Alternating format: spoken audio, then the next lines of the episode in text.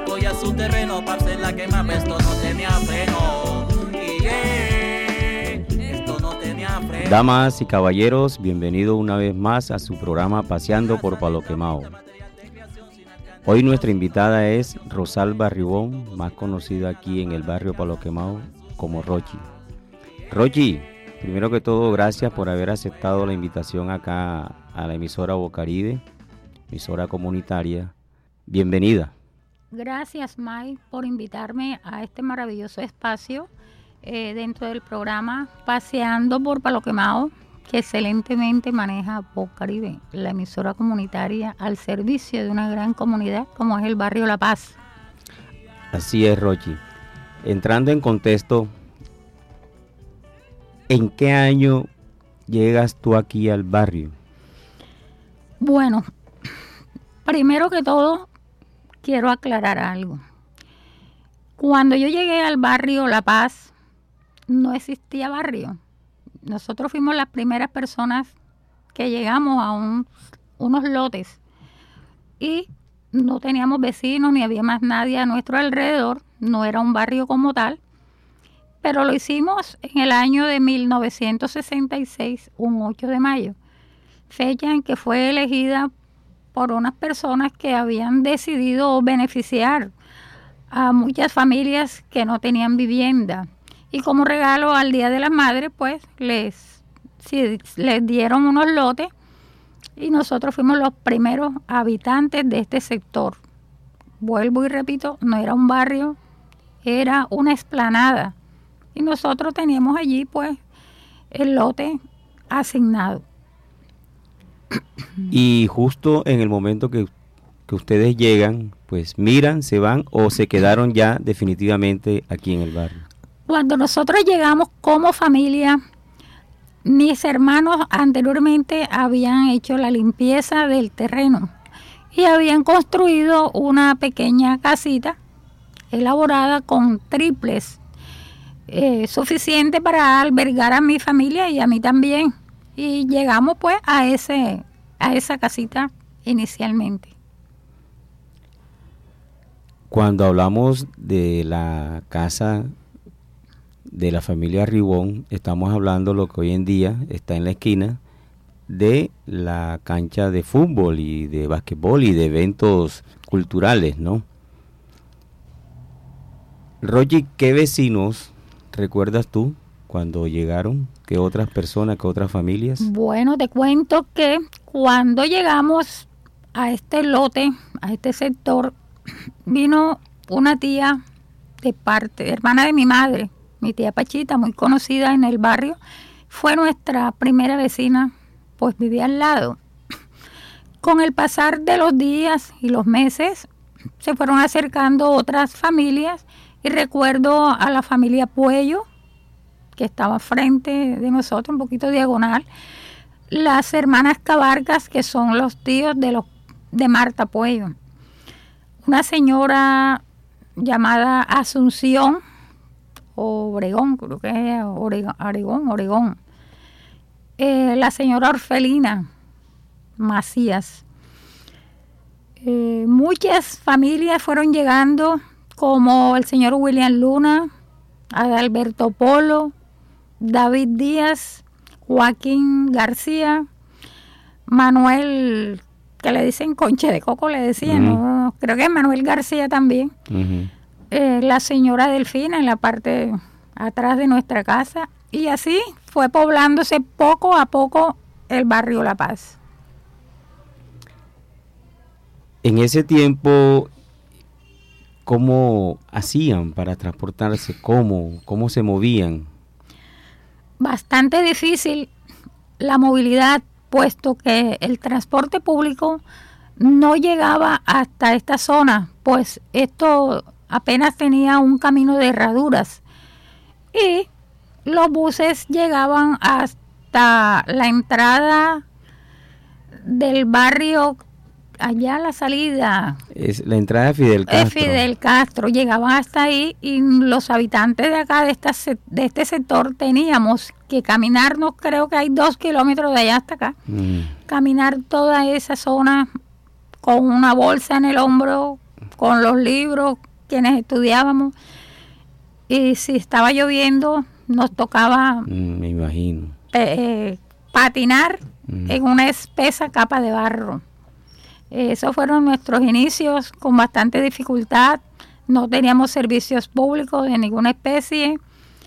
Y te puedo decir que fue bastante, bastante traumático la mm, movilidad de nosotros en este barrio. Sí, me imagino, me imagino. Rogi, cuando usted llega en el barrio, ¿ya existía lo que hoy se conoce como la parroquia San Pablo? No, no, no, eso no existía, eso te cuento algo que también puede ser una anécdota y la primera impresión. Eh, cuando yo llego a este sector, a estos lotes, yo venía de un barrio que se llama Chiquinquirá. Mm. Estábamos ubicados en la calle 43, muy próximo ya a la carrera 27. Mm. Un sector donde gozábamos pues de servicios públicos y transporte inclusive. Cuando llego a este barrio, hay un, se produce en mí como, digamos, un choque de emociones y cultural también, puesto yo considero que era llegar de la civilización a la jungla, algo así. Me encontré con una espesa mm, maleza, naturaleza que rodeaba mi casa, mm. lo que yo llamo mi casa, porque al inicio fue una pequeña casita. Y los alrededores de esta casita era pura jungla, puro monte, pura selva. Mm pero había un pasadizo que lo habían formado los campesinos montados en unos burritos y ese pasar diario y el transitar de ellos por allí creó un como un túnel dentro de esa espesa selva y eso era lo que había. Fueron creando un camino. Crearon un camino porque era un camino de herraduras mm, generado por los mm. burritos. Entonces, no había iglesia, monte. El monte cruzaba de lado a lado del camino de herraduras, lado a lado. O sea, mi vecino, si yo me situaba en la puerta de mi casa de la calle, girando a la izquierda, era monte. Girando hacia atrás, monte. Frente de nosotros, ya terreno un poco despoblado allí de maleza, pero igual era monte. No teníamos nada la iglesia surgió con el pasar de los tiempos, pasado como dos o tres años. Mm. Se fue creando las primeras comunidades, las personas iniciaron un movimiento para construir una iglesia y el lote lo cedió una señora y construyeron la primera iglesia de madera. Eh, de tablita. Que eh, eh, esa señora, pues su lote quedaba justo al lado de de la familia Puello, ¿no? De la familia Cabarcas, que eran los abuelitos. Básicamente. sí, porque los Puellos están después, de la familia Cabarcas. Mm. La familia Cabarcas era la que eran vecinos así muy pegados con la iglesia, mm, contiguos. Mm. Ya. Ah, esa es la historia del inicio de... Sí, entonces fue algo... Que, fue, que fue la misma comunidad eh, y liderada pues ese movimiento con el Monseñor Víctor Tamayo, ¿no? Correcto, el Víctor Tamayo fue el primer párroco que llegó a esta zona, movido pues por su espíritu de servicio a una mm. comunidad y como él era un sacerdote, estaba creo que en sus inicios también, pues eso le movió su corazón y decidió aportar su vocación de servicio a mm. esta comunidad. Mm. Inició los procesos para conseguir el lote, para eh, pedir colaboración de parte externa para construir la iglesia y todas esas cositas. Afortunadamente, eh, Monseñor Víctor Tamayo pues sigue con vida, pues con una edad donde es normal tener quebranto de salud. Pero es verdad lo que tú dices, Rochi, un espíritu de ayudar porque la historia cuenta que él en el barrio El Bosque, en la iglesia San Pío, de allá se trasladaba en un Jeep, de aquellos Jeep Land Rover, y él fue haciendo como un caminito, un caminito y llegaba hasta este lugar. Y se interesó en este lugar, Sí, sí, A él se le debe mucho. Se le Porque debe este mucho. barrio estaba en sus inicios, estaba comenzando. Aquí no había nada. Nosotros aquí no teníamos policía, vivíamos sin ley. Así es. No había ningún tipo de organización Mm, que nos orientara, no había nada. Y la iglesia es una como un punto eh, importante, Importante. en una comunidad y es allí donde los ciudadanos siempre se dirigen mm. a elevar una queja porque no había autoridad, a solicitar un servicio. Como siempre pensaba la comunidad que allí estaban los que sabían más, Mm. entonces siempre iban allá con una cartica para el Mm. alcalde, con una cartica para las empresas públicas y allí se gestó ese movimiento de ayudar a la comunidad y fueron surgiendo posteriormente grupos debido a la necesidad que había y se fue formando ciertos grupos de colaboradores de la parroquia. Sí, a propósito de grupo de aquellos tiempos, cuéntanos el grupo que se le llamó La Amistad o el grupo de la, de la Amistad.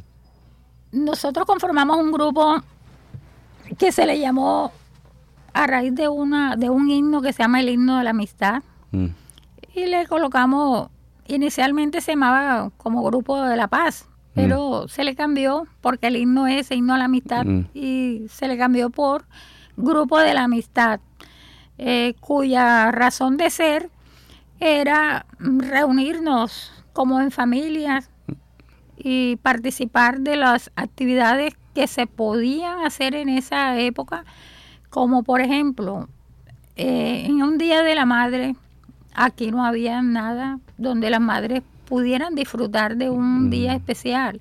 Entonces nosotros organizábamos un evento, hacíamos horas de teatro, cantábamos, lo que fuese necesario para que esas madres tuviesen una motivación, tuvieran un momento de alegría, ¿ya? Eh, también si alguien fallecía, acompañábamos en esas familias que habían perdido un ser querido, lo acompañábamos en esos duelos.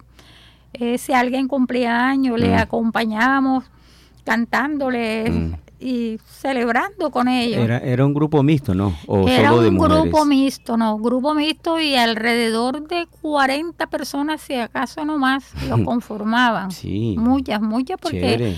éramos casi todos los jóvenes y personas más o menos adultos, no mayores, porque no habían adultos mayores, sino ya maduras, que podían estar con nosotros y cuidar a los más jóvenes, porque esa también era la otra, que nos cuidaran a los más jóvenes. Entonces el- los mayores cuidaban a los más Y todo eso que estás contando es cuando justo ya estaba la, la iglesia. Y comenzaba. Mm, Oh. Yo creo que sí, estaba en los inicios la iglesia, Mm. porque la iglesia comenzó como dos o tres años después, se Mm. fueron gestando esos movimientos. Y nosotros también, por Como- el otro lado, Como en el hacíamos 68 por, por ahí. También nosotros hacíamos esos movimientos del grupo, que eso fue como fue como simultánea, las Sí. dos cositas. Pero ese es un grupo maravilloso, eh, eh, tenía un espíritu de colaboración grandísimo. Y los, las personas que constituimos ese grupo llegamos a sentir tanto aprecio el uno por otro como una hermandad, más que todo era como una hermandad. Bonito. Muy bonito lindo. lo que Y todavía conservo, hasta el día de hoy, amistades que pertenecieron a ese grupo. Sí, muy bonito. sí. Muy bonita la historia también porque, pues, era los humanos. En ese tiempo todavía tenía eso de humanos, ¿no? Que ha cambiado mucho hoy en día. Claro, claro que sí, ha cambiado muchísimo. Eh, el ser humano es un ser cambiante. Mm, Y para Y- el bien o para el mal. o para el mal. Pero fíjate, a pesar de los años y la distancia, nos conservamos unidos. Como por ejemplo, la familia Puello, que siempre estuvo al frente de nuestra casa, aún conservamos esa amistad y es como una amistad de hermanos. Mm, Nos visitamos, nos frecuentamos, nos vamos a pasear, nos- es algo maravilloso. Y conservo muchas amistades aquí en el barrio La Paz que pertenecían a esos grupos, eran vecinos. A los oyentes que nos están escuchando, pues le decimos cuando Rogi se refiere a la familia Puello, eh, la difunta Señor Genis perteneció pues precisamente esa familia, la mamá de los, de los Puellos, ¿no? Precisamente. Eh, de su esposo difunto que se llamó Alfredo, ¿no? Alfredo Puello. Alfredo Puello. Bueno, este, ¿qué otros lugares ya hablamos de la iglesia, que otros lugares como que tiendas, me imagino que empezaron a surgir tiendas donde se compraban las cosas. Claro, claro, eh, siempre existe la oportunidad para personas que tienen, de pronto tenían un poquito de poder económico, mm. eh, dado en esa época, y formaban lo que uno llamaba tiendecitas o kiosquitos o mosqueros, no sé, cosas o así. Torrillo, sí. En Torrillo, bueno, tiene diferentes nombres. Y recuerdo perfectamente la señora Orfelina Macías, que vivía diagonal a nuestra casa, ella abrió allí una pequeña tienda y ahí nos surtíamos de las cosas que podíamos adquirir ahí. Mm. Y luego surgió una tienda más adelante eh, que era de un señor que le decían el cachaco. Eh, bueno, y la señora se llamaba Aleja, la mm. esposa del Quiro, creo que era apellido Quiro. Y allí también surtían a la comunidad de abarrotes y lo que se necesitaba y fueron surgiendo así de manera simultánea una tienda, otra cosa, una venta de algo, un ventorrillo y, mm. y se fue generando cierto tipo de comercio a menor escala. Sí, sí. Bueno, eso que lo que acabas de decir, porque hoy en día este sector, eh, lo que antes se llamó Palo Quemado, que lo constituían dos barrios, ¿no? Hoy en día, Ciudad Modesto y, La Paz, antes era un solo barrio Palo Quemado. De aquel lado de Ciudad Modesto, pues, tienda que se recuerda mucho, por lo menos yo, es la, la tienda a la esquina de Flora, Ah, de la difunta Flor. Eh, claro, ella ya pertenece al barrio Ciudad Modesto. Sí, claro. Pero Hoy en día. tiendas muchísimas, la tienda nueva que surgió que era de Álvaro Uribe. Mm. Eh, nada eh, tiene que, ver con el presidente, aclaro. Que después, que después puso la ferretería. Sí, correcto. En un principio fue tienda. Sí, él tenía allí una especie de tienda. Mm. Y así después, y vendía después combustibles y así fue surgiendo la ferretería después. Sí, eh, yo siendo niño acá vendía buscar, era el lugar donde nos vendía el gas. El gas, porque como adolecíamos de servicios públicos, no había gas, entonces nos abastecíamos precisamente ahí donde Álvaro era el que vendía el gas para las estufitas que se usaban en ese tiempo. Rogi, pero el transporte después se fue metiendo, ¿no? Porque en principio fue hasta Fidel Castro, pero poco a poco... ellos fueron luego, como veían la necesidad de las personas que vivíamos, porque la comunidad fue creciendo rápidamente y ya eran bastante habitantes. Y se les sugería también que, que, siguieran más adelante, que uno iba con ese peso de las bolsas. Y ellos también muy generosamente y comprendieron también esa necesidad, iban avanzando un poco más en la en el avance de sus vehículos hasta llegar después a la machaca, lo que hoy se conoce como la machaca, llegaban hasta ahí, entonces ya teníamos que caminar menos. ya menos. Y luego siguieron hasta el cuartelillo, lo que se llamaba el cuartelillo, que hoy creo que funciona allí. La Casa de la Juventud. La Casa de la Juventud, llegaban hasta ahí y así fueron llegando y llegando hasta que se armó la estación, el barrio La Paz, y llegaban hasta la estación y fue esa eh, la estación de los buses precisamente de Y eso originó, hablando de tiendas, que el señor Urquijo, Carlos Urquijo, eh, hizo su negocio llamado la Estación de la, Paz. La estación, eso recibió ese nombre porque era la estación de los buses. Ya nosotros no íbamos a la derecha, por lo menos me ubico desde el lugar de mi casa, a la derecha, caminar, caminar y caminar, sino que a la izquierda bajamos dos, tres cuadritas esperamos un bus que estuviese desocupadito, coger la mejor ventanilla. Sí, acá abajo tenían esa ventaja, claro. Y era muy ventajoso, claro está. Ya uno escogía el bus que quería, esperaba el tiempo que deseaba y ya uno se daba ese lujito. esa comodidad. Eh, esa empresa en un tiempo se llamó Sodetran. Sodetran. Claro, eh, y el gerente fue Octavio Toro, un apellido Octavio Toro. Octavio Toro, mm, correcto. que vivía ahí casi cerquita de la iglesia Fátima. Ya. Esa zona de Fátima, en los al- inicios del barrio, me tocó caminar hasta allá muchas veces, hasta la iglesia de Fátima y algunas veces hasta la iglesia de San Felipe, en Mm, la mm. 70 con 24, Ajá. a tomar un bus de delicia porque era imposible eh, acceder a un bus de Loma Sí, Fresca, sobre todo en mi época de estudiante. Eh, me tocaba hacer ese recorrido de ida, a veces de regreso.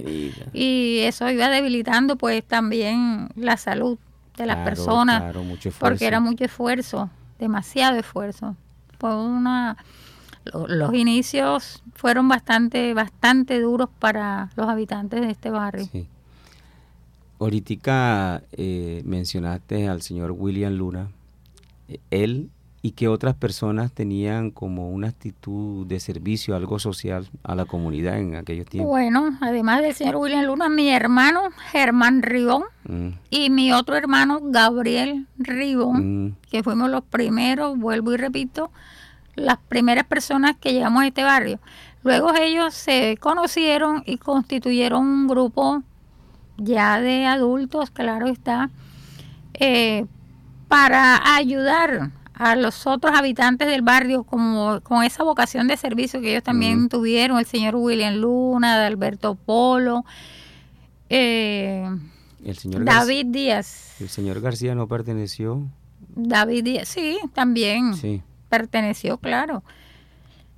Eh, David Díaz, eh, Eh. Puello, el señor Alfredo Puello. Lo que pasa es que, a ver, el señor Puello tenía un trabajo que requería sus servicios todo el día. Mm, Entonces, él, en el momento en que tenía libre, eh, aportaba, era menos que Mm. los que vivían Mm. continuamente. Por eso se resalta, digo yo, o se... otras personas. Sí, O no se nombra con frecuencia. Claro, porque eran los que más activos Eh, estaban porque estaban de, aquí. de Pipo Pacheco. El señor Pacheco también, Mm, claro, sí, mm. sí, el señor Pacheco. Eh, había muchos. El mismo. Álvaro señor Raúl Olmos. Raúl Olmos, un Ajá. gran personaje, Vecino un gran amigo, un buen vecino, lo recuerdo ya él Mm, en paz descanse, pero fue un buen vecino, Mm. magnífica persona y también un gran colaborador a la comunidad. Eran de- personas que se desprendían mm, de lo que fuese para ayudar a su vecino. No tenían, este, no se negaban a nada mm. cuando se trataba de colaborar. Si tenían que amanecer ayudando a un vecino construyendo su casa, lo hacían, porque levantaron muchas casas de esa forma. Mm. Se unía el grupo, eran como 12 personas, no estoy segura cuántos eran. Se reunían y en una noche hacían la casa. El uno hacía la ventana, el otro la puerta. tiqui, tiqui. Eh, yo- Construían una casa en una noche. Yo digo la palabra bonito porque es que bonito, no es chévere ni bacano, no. Bonito es hermoso, porque, es un amor que Mm. había hacia el prójimo. Mm. Ahí se vio lo que dice la misma escritura. Ama a tu prójimo como a ti mismo. Mm, Y eso, lo, Se- eso lo tuvieron ellos en cuenta y lo materializaban día tras día, ayudando a su vecino a salir adelante. Es más, cuando fallecía alguna persona, un niño, a mi casa fueron muchas veces a buscar a mis hermanos porque mis hermanos eran carpinteros. Ellos son Mm. polifacéticos, hacen de Mm. todito. O hacían porque Mm. ya están recogidas. mm, Pero ellos, como eran carpinteros, buscaban a ellos para que hicieran una cajita, un ataúd. Y ellos facilitaban la madera, la conseguían y lo elaboraban. Y, y, y- precisamente hablando cuando fallecía alguien, como esto era una maleza, esto era una selva alrededor, Una selva. se enterraban No lo Oh. llevaban al cementerio Calancala. al municipal eso- que sí, se claro, el cementerio Mm. municipal. Y esa caminata se hacía a hombros, el ataúd, y Mm, caminando desde aquí hasta el cementerio municipal. Y de regreso, mm, el bus que podía traer el personal lo dejaba infidel. a en Fidel Castro y vuelve y camine. Mm, Algunas veces decían, no, hombre, vámonos a pie.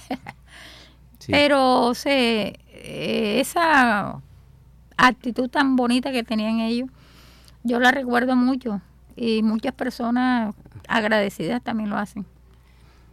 Eh, en las entrevistas del programa Paseando, Paseando por Pablo Quemado, nombramos mucho Fidel Castro y me gustaría aclarar que, que eso no fue un barrio, sino que ahí hubo un billar, una tienda, un billar. Sí, como un billar. Ajá, y, Se llamaba así. y el dueño le colocó ese nombre. Billar de Fidel Pero Castro. claro, y es un punto de partida como para Punto de ubicar. referencia. Claro, para ubicar, eh, porque tiene que ver con, con el desarrollo mismo acá del barrio Claro Palo que Quemado, sí, claro que sí. Siempre salíamos allá a esa parte de Fidel Castro, a tomar Mm. el bus, Mm. a comprar cosas que no conseguíamos acá en este ah, lugar. Llegamos hasta allá a conseguir de pronto agua, porque la deficiencia de agua era tan grande, porque nos abastecíamos al inicio con el agua lluvia. Ujú. Y si no Se llovía, ayudaban, se ayudaban. Teníamos que salir hasta allá, hasta Fidel Castro. Había una señora, inclusive, eh, muy a la entrada de Fidel Castro, donde comienza como que la puerta de entrada. Mm, Había una señora y ella sacaba una manguerita.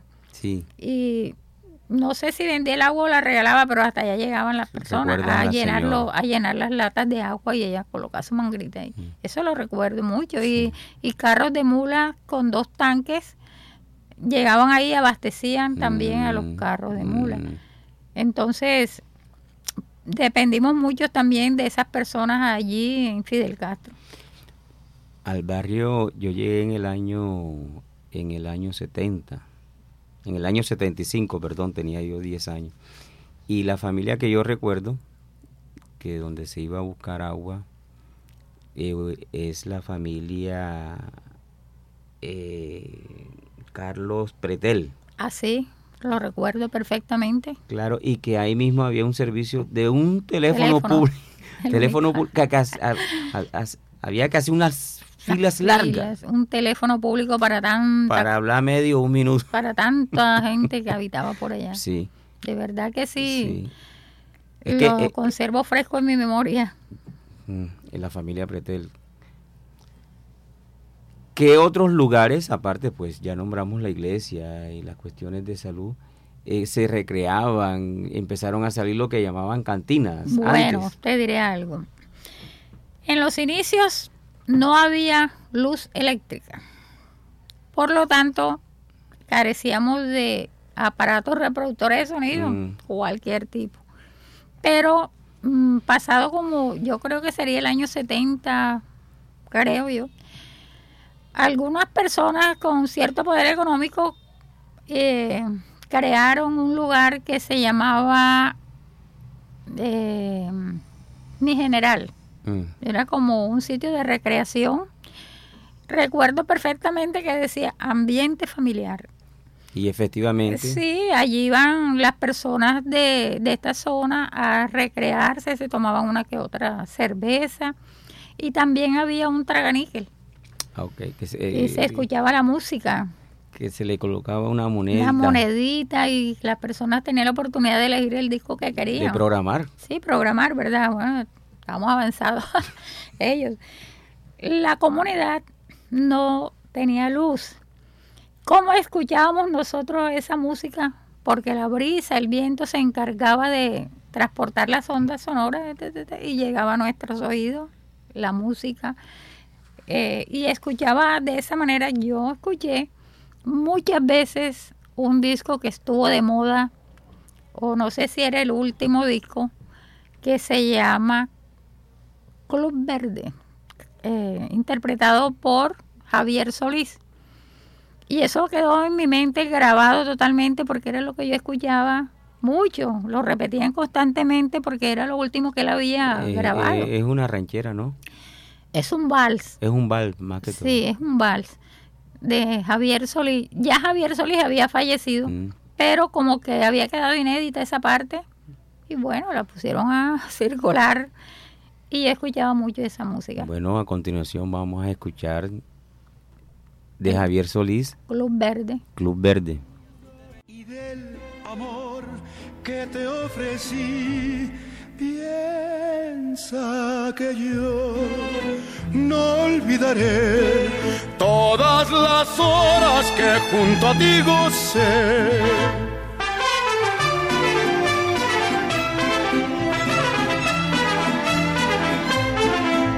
En el club verde vivimos gratos momentos los dos.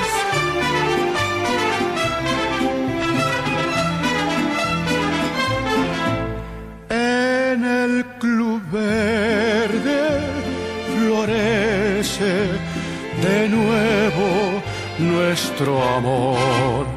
Si alguna vez dudas de mí y del amor que te ofrecí, piensa que yo no olvidaré todas las horas que junto a ti gocé. Si tú me dejaras pasión, te seguiría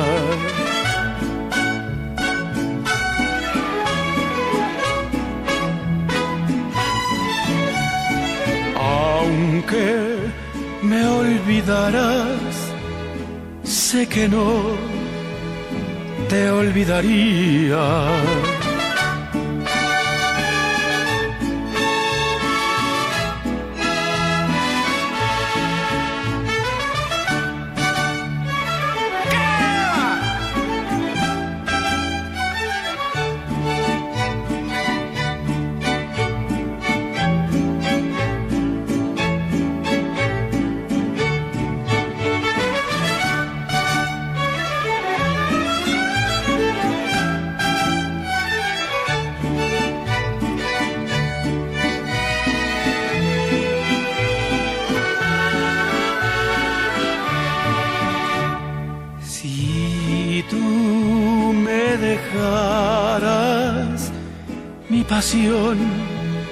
Te seguiría.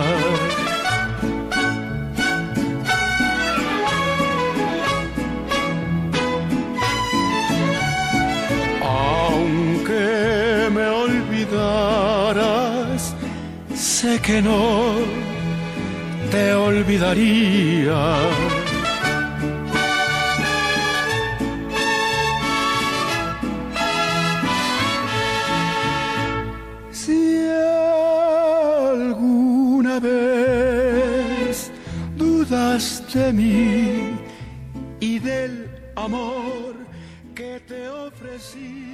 Acabamos de escuchar de Javier Solís el tema Club Verde, un tema muy bonito. Gracias Rogi por recordarlo.